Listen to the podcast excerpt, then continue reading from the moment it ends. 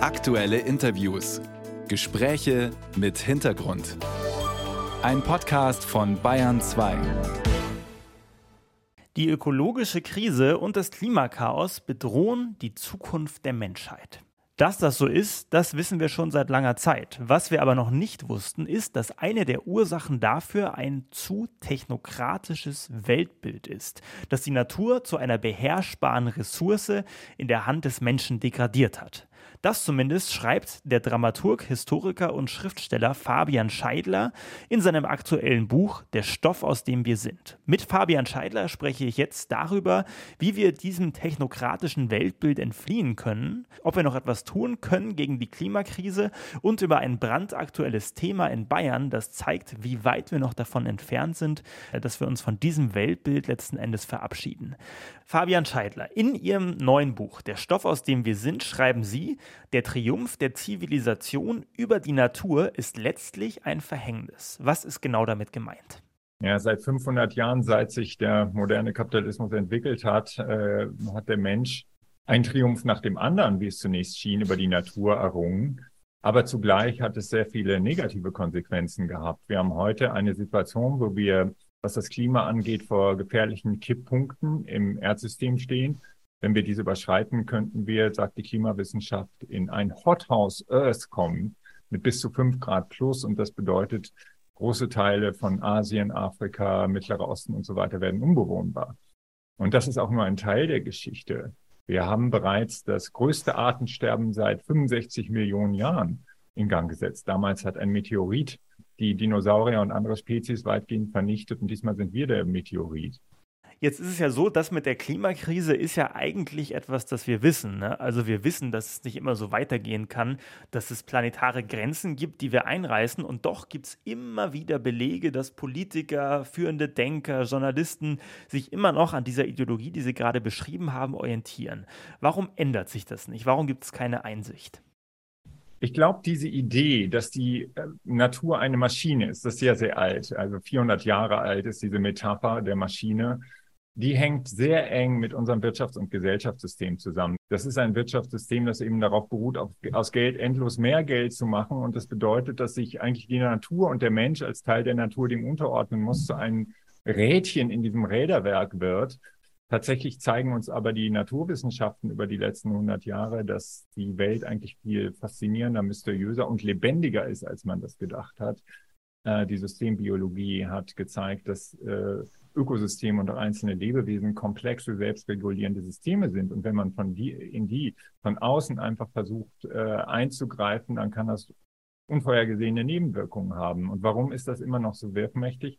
Ja, weil unser Wirtschaftssystem eben darauf beruht, die Natur permanent in Waren zu verwandeln. Darauf beruht das alles. Und deswegen äh, auch diese Vorstellung, dass die Natur eine verfügbare Ressource ist, mit der wir verfahren können, wie wir wollen. Aber dieses System und diese Denkweise kommt nun an ihre Grenzen.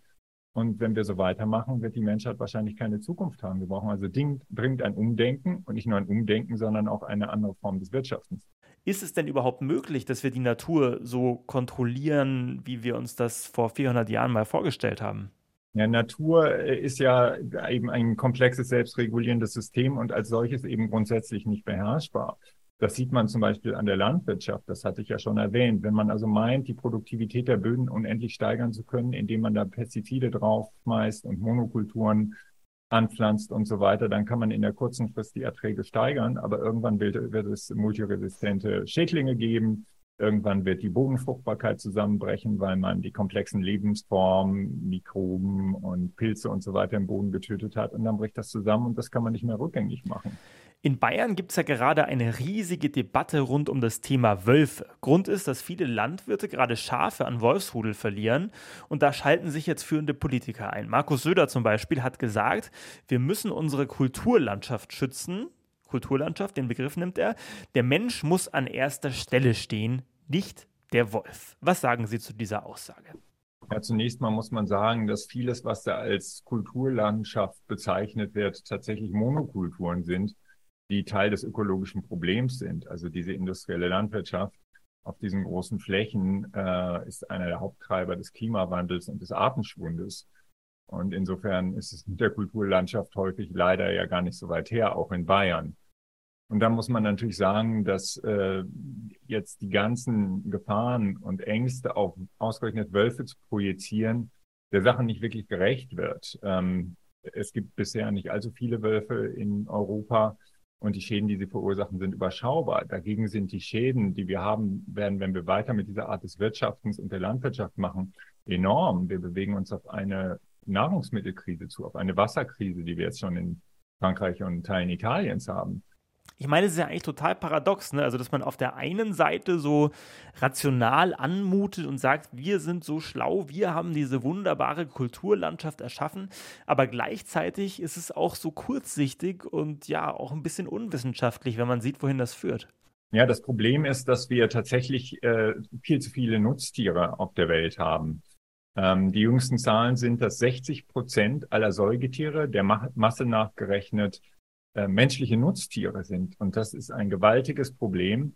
Die tragen erheblich zum Klimawandel und Artenschwund und zu anderen ökologischen Problemen bei. Das heißt, wir haben nicht zu viele Wölfe, sondern wir haben einfach zu viele Nutztiere. Wir essen viel zu viel Fleisch, eines der Hauptprobleme.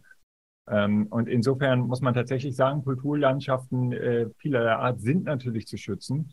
Ähm, aber vieles von dem, was als Kulturlandschaft oder Kultur bezeichnet ist, ist tatsächlich Unkultur. Die Art der Massentierhaltung zum Beispiel äh, ist, die unglaublich viel Tierleid erzeugt und die ökologische Katastrophe beschleunigt, ist äh, tatsächlich ein Problem.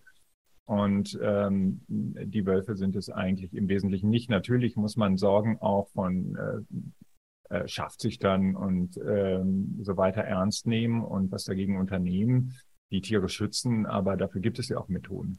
Das Buch Der Stoff, aus dem wir sind, liest sich ja ziemlich optimistisch. Jetzt ist es aber auch schon zwei Jahre her, dass Sie das beim Piper Verlag veröffentlicht haben. Wie geht es Ihnen denn gerade, wenn Sie so auf diese Debatten schauen? Sind Sie immer noch so optimistisch wie im Buch oder hat sich da schon einiges verändert? Ja, ich denke, wir stehen tatsächlich kurz vor verschiedenen Kipppunkten im Erdsystem. Die Klimawissenschaft spricht ja von diesen Kipppunkten, zum Beispiel das Abschmelzen des Grönlandeises, das Abschmelzen der Westantarktis, das Umkippen des Amazonas-Regenwaldes in die, in eine Savanne und das Abtauen der Permafrostböden und es gibt noch einige mehr. Äh, also insofern ist Optimismus, glaube ich, nicht die richtige Stimmung, um äh, die ökologische Situation des Planeten zu beschreiben. Nichtsdestotrotz muss man natürlich auch nicht die Flinte ins Korn werfen Jetzt ist es ja so, wenn wir gerade auf Klimadiskurse schauen, dann sehen wir, dass dann nicht unbedingt so, ja, gute Presse für Klimaschutz gemacht wird. Ein Beispiel ist ja zum Beispiel die letzte Generation, die gerade in Berlin auf den Straßen klebt und ja eigentlich für so Minimalziele eintritt. Ne? Sowas wie ein 9-Euro-Ticket für alle oder ein Tempolimit. Das ist ja deutlich weniger radikal als das, was Sie zum Beispiel vorschlagen.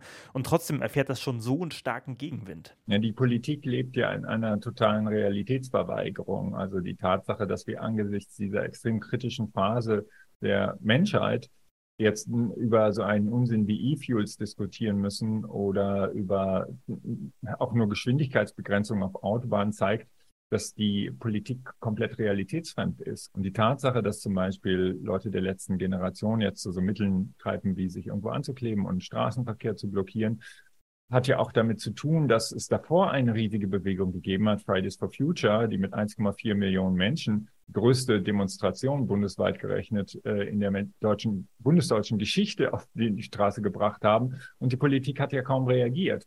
Das heißt, äh, das sind, äh, da greift man dann ja auch zu äh, etwas ausgefalleneren Methoden. Und ich finde, man muss das ins Verhältnis setzen. Natürlich polarisieren manche Dinge auch. Aber die Lage ist dramatisch und da braucht es eben auch ungewöhnliche Maßnahmen und Mittel. Fabian Scheidler, danke für das Gespräch. Danke Ihnen. Eine ausführliche Debatte zum Thema Wölfe in Bayern, unter anderem mit Wirtschaftsminister Hubert Aiwanger, finden Sie in der ARD Mediathek. Einfach die Münchner Runde vom Mittwoch, dem 3. Mai anklicken. Äh, da ist Hubert Aiwanger zu Gast und diskutiert mit Landwirten und Umweltschützerinnen aus Bayern zum Thema Wölfe.